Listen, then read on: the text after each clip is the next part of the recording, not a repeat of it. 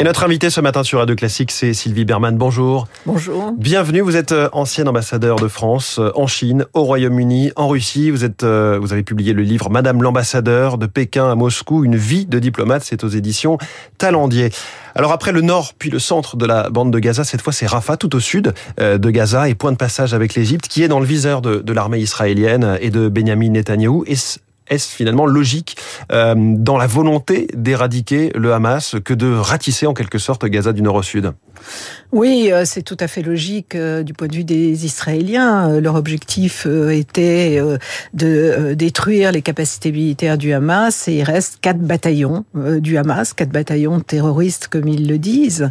Le problème, c'est que évidemment, Rafah est devenu le dernier refuge des, de la population. Petit à petit, elle s'est amassée du nord vers le sud. Hein. Tout à fait. D'ailleurs, c'est impressionnant parce que c'est plus d'un million de, personnes qui ont dû fuir fuir leur, euh, leur maison.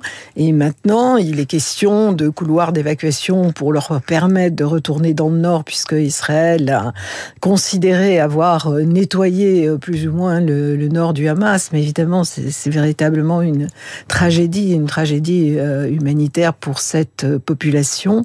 On annonce 100 morts. Enfin, le ministère de la Santé de Gaza, qui est administré par le Hamas, annonce 100 morts dans une opération de l'armée israélienne cette nuit qui a à ce moment-là aussi libéré deux otages israéliens. Oui, d'ailleurs c'est la première fois réellement que euh, les, euh, euh, les Israéliens arrivent à libérer des otages pris par, par le Hamas hmm. à ce moment-là. Oui, par la force plutôt que par une trêve et par des négociations. Oui, oui, tout à fait, même s'il y a toujours des discussions pour une possible trêve, simplement les exigences du Hamas avaient été jugées excessives puisqu'ils demandaient 45 jours de trêve et la libération de, de tous les prisonniers prisonniers palestiniens, ce qui veut dire des euh, prisonniers qui ont du sang sur les mains et hmm. qui naturellement vont retourner se battre contre Israël. Donc euh, c'est une situation euh, inextricable. Alors la communauté internationale proteste, demande le respect des populations civiles, mais Israël, après le, pogrom hein, véritablement du, du, 7 octobre, estime que leur intérêt c'est de poursuivre cette, cette lutte contre le Hamas.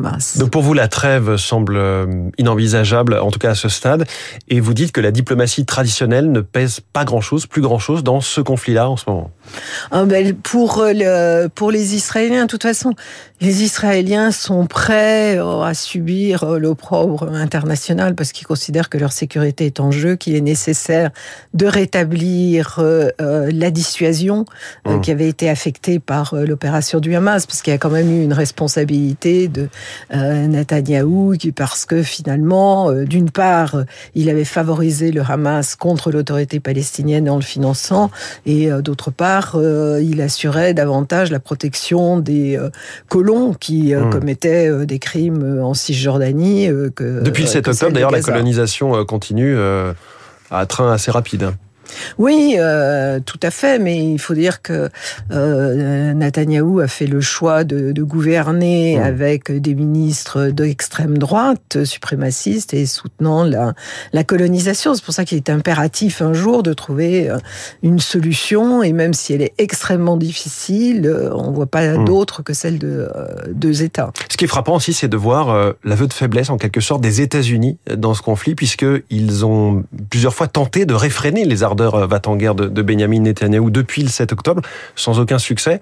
Et c'est à dire que Washington n'a plus aucun moyen de pression aujourd'hui sur, sur Israël? Alors, euh, Washington aurait un moyen de pression en coupant totalement euh, l'aide et la fourniture d'armes, ce qui n'est pas le cas. Oui, ce qui semble totalement inverse aux valeurs aussi historiques des États-Unis ah, vis-à-vis d'Israël. Absolument. Et puis, bah, ce qui se passe, c'est que beaucoup condamnent Israël, ce qu'on appelle aux États-Unis le lip service, enfin par, euh, par des mots. En réalité, y compris dans les pays arabes et parmi les dirigeants, euh, certains ne seraient pas mécontents d'une élimination du Hamas, qui est euh, une émanation des, des frères musulmans, et en mmh. particulier les Égyptiens ou d'autres États arabes. Parce que s'il y avait eu des réactions au début des, des populations, ce qu'on appelle la rue arabe, en mmh. revanche, les, les gouvernants gouvernement n'insiste pas beaucoup. Alors Sylvie Berman, Madame l'ambassadeur, puisque c'est le titre de votre livre, Donald Trump suggère que les États-Unis ne devraient plus défendre automatiquement un pays de l'OTAN attaqué. Est-ce que ça revient cette idée tout simplement à mettre à mort, enfin à tuer l'OTAN? Alors, c'est une idée qui est euh, ancienne hein, en ce qui concerne Donald Trump. Il l'a dit 100 euh, fois. Il l'a dit euh, en 2016. Il a parce que et puis d'ailleurs, les présidents américains disaient avant, pas sous cette forme, en disant il faut un véritable partage du fardeau. Les Européens ne paient pas assez pour leur défense. Ce qui est autre chose. Ils sont, c'est autre chose. Ils sont invités à payer pour leur défense pour acheter des F-35 américains. Oui. Hein. L'Allemagne en a récemment acquis quelques-uns. Ce que disait d'ailleurs euh, Florence Parly, euh, ministre des, euh, des armées, françaises. à une époque en disant l'article 5, c'est pas l'article F-35. D'accord, l'article 5 qui prévoit la, défense automatique d'un allié attaqué. Absolument. Mais, mais là, c'est beaucoup plus grave que Donald Trump le dise aujourd'hui parce que c'est la porte ouverte, effectivement, à des agressions russes, même si je ne crois pas que la Russie prendra le risque d'attaquer un pays de l'OTAN, mais il n'empêche qu'il affaiblit la dissuasion hum. euh, en disant cela. Surtout qu'il nous a plutôt habitués à faire ce qu'il disait. On l'a vu sur euh, la COP 21, l'accord de, Paris, ou sur euh, la rupture du, de l'accord avec l'Iran hein, sur le sur le nucléaire iranien. Quand il était au pouvoir, et là il est à quelques mois d'une nouvelle élection présidentielle en novembre aux États-Unis. Absolument, mais de toute façon il n'a pas de surmoi, il n'a pas de tabou, donc effectivement il, il peut très bien le faire. Et, puis, si l'OTAN était comme ça arrêté par la, la suppression de fait de son article 5. Est-ce qu'on bascule dans un inconnu total, dans un monde totalement devenu, euh, enfin, où la sûreté euh, disparaît? Alors, je, pense qu'effectivement, il considère qu'il n'est pas concerné ni par l'Ukraine, ni par les États baltes, parce qu'il y a un océan qui, le protège, mmh. en fait, de, de, toute, de toute forme d'agression. Mais euh, les... je, je crois que ce qui est euh, indispensable, c'est que euh, les Européens prennent conscience qu'ils euh, n'auront plus leur nurse américaine et hum. qu'il faut qu'ils s'assument. Et c'est l'idée d'autonomie stratégique qui est défendue par le président de la République depuis des années. Et ça, le déclic, il a eu lieu justement parce que, par exemple, l'Allemagne, qui avait une, armée quasiment, j'allais dire, radé pâquerette, cette armée a mis 100 milliards sur la table pour s'équiper vraiment. Il y a eu une sorte de sursaut et de réveil lié à la guerre en Ukraine? Alors il y a un sursaut verbal effectivement, mais euh, bon dans les faits, euh, bon d'abord les 100 milliards ils n'ont pas encore euh, été complètement ça met du temps à être affectés, ça prend du temps, et puis aussi c'est une question de, de mentalité et d'esprit de défense que les Allemands n'avaient pas de la même manière que les Français ou les Britanniques. Hum. Donc c'est en train de se passer peut-être, mais, mais il faut voir effectivement. Euh, Est-ce que l'OTAN, que Emmanuel Macron disait en, en mort cérébrale hein, en 2019, il y a, il y a quatre ans et demi, s'est remis un petit peu à fonctionner ces derniers temps? Oui, bien évidemment, mais, euh, face à la menace russe, et, euh, il y a euh, ce retour d'une guerre de haute intensité sur le continent européen, avec surtout pour les pays limitrophes de, la Russie une inquiétude très forte. Mmh. Donc aujourd'hui, on est dans la logique de bon, si si tu veux la, la, paix prépare la guerre, et effectivement de restaurer la, la dissuasion et et euh, indépendamment des États-Unis, ce qui est difficile parce qu'en réalité, il y a cet article 5 euh, de, de l'OTAN, mais qui est moins contraignant que l'article 42 alinéa 7 de, du traité de l'Union européenne, sauf que ce qui fait la différence, c'est euh, effectivement la détermination des Américains mmh. à intervenir. Et qu'il y a des forces dédiées à l'OTAN, tandis que l'Union européenne n'a pas de force en elle-même, donc ça change aussi la, ça change aussi la donne. Revenons à, aux États-Unis avec cette campagne donc qui, qui bat son plein, son, son plein, Donald Trump qui survole les primaires républicaines. Il y a aussi un, processus un peu quasiment factice de, primaires chez les démocrates, puisque le, président sortant euh, se représente.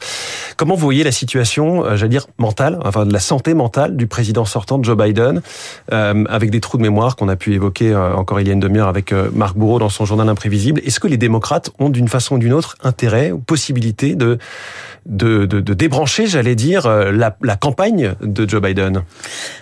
Alors d'abord, ce qui est dramatique, c'est d'avoir euh, aux États-Unis, dans la mesure où euh, l'élection américaine a une influence sur la vie euh, de, du reste du monde, deux octogénaires ou quasi octogénaires, dont l'un est disruptif Mmh. et l'autre effectivement a des troubles cognitifs qui apparaissent de plus en plus.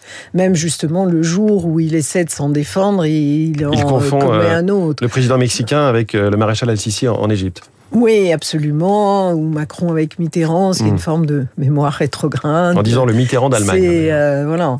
Euh, non, c'est bien évidemment très préoccupant. Euh, ça fait, euh, en réalité, euh, quand il s'était présenté, il avait laissé entendre que c'était pour un seul mandat. Et puis finalement, il a décidé de, de se présenter une deuxième fois et il, il n'a pas laissé émerger de possibles candidats.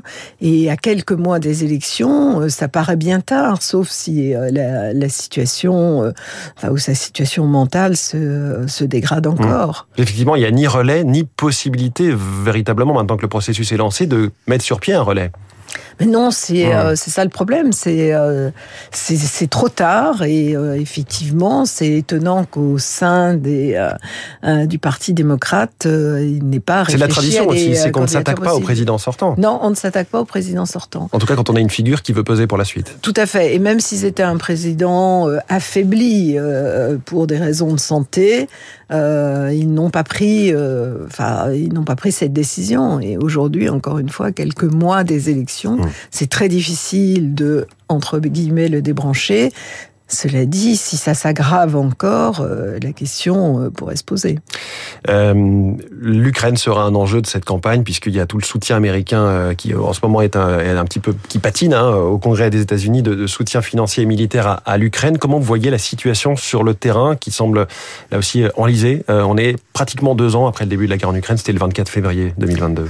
Oui, si l'Ukraine a euh, remporté un certain nombre de, de- de victoires euh, en 2022, euh, en particulier avec la contre-offensive sur Kherson et Kharkiv, aujourd'hui, au contraire, le front est gelé et c'est même les Russes qui sont à l'offensive à Avdivka. Et autant Barmout n'avait pas d'intérêt stratégique, Mm. euh, Avdivka en a puisque c'est euh, une ville qui permet de, de protéger ou d'attaquer euh, Donetsk, euh, selon le, le camp dans lequel euh, on se place. Ça serait une victoire symbolique aussi avant les élections russes au mois Mhm. de mars, enfin les élections ou le plébiscite de Poutine. L'élection présidentielle qui va avoir la de- victoire de Vladimir Poutine. Oui, oui, qui est déjà acquise, puisque de toute façon, il a choisi lui-même des supposés opposants. À quoi ça sert, j'allais dire, de, de faire une élection présidentielle quand on est de fait euh, quasiment un dictateur En tout cas, il n'y a pas de toute concurrence démocratique autorisée. Alors, Poutine a fait des études de droit.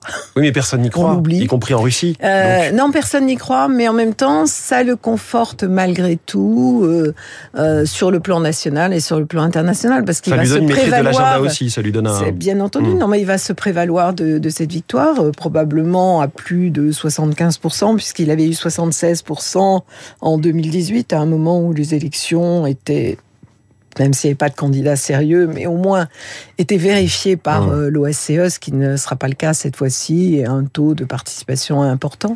Et puis, il faut pas oublier que vous avez une population euh, âgée, vivant dans d'autres villes que Moscou, Saint-Pétersbourg, Mmh. qui adhèrent aux idées de, de Vladimir Poutine et qui euh, reprendront cette idée d'un président populaire et élu. Sylvie Berman, merci beaucoup. Je rappelle que vous avez été euh, ambassadeur de France à Moscou, à Pékin euh, aussi. Euh, et votre livre s'intitule Madame l'ambassadeur de Pékin à Moscou, une vie de diplomate aux éditions Talendier. Merci d'être venu ce matin au micro de Radio Classique. Merci à vous. Très bonne journée. Il est 8h29 dans un instant, l'essentiel de l'actualité, la revue de presse d'Hervé Gattegno et Esprit Libre avec